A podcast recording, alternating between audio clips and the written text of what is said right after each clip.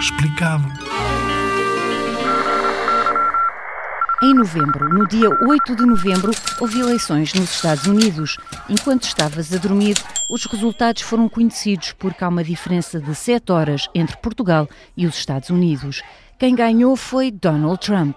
We will get along with all other nations willing to get along with us. We will be. Vamos relacionar-nos com todas as nações que se queiram relacionar connosco. É um homem de negócios milionário e porque estão algumas pessoas preocupadas com a escolha deste homem? Porque ele é duro com a imigração, ou seja, com as pessoas que vêm fora dos Estados Unidos, quer construir um muro para dividir a América do México e quer proibir a entrada de muçulmanos. É a favor de armas e não acredita nas alterações climáticas tem sido muito criticado pela forma como fala de mulheres, pessoas de outras origens e de outros países. Ele vai ficar na Casa Branca durante quatro anos.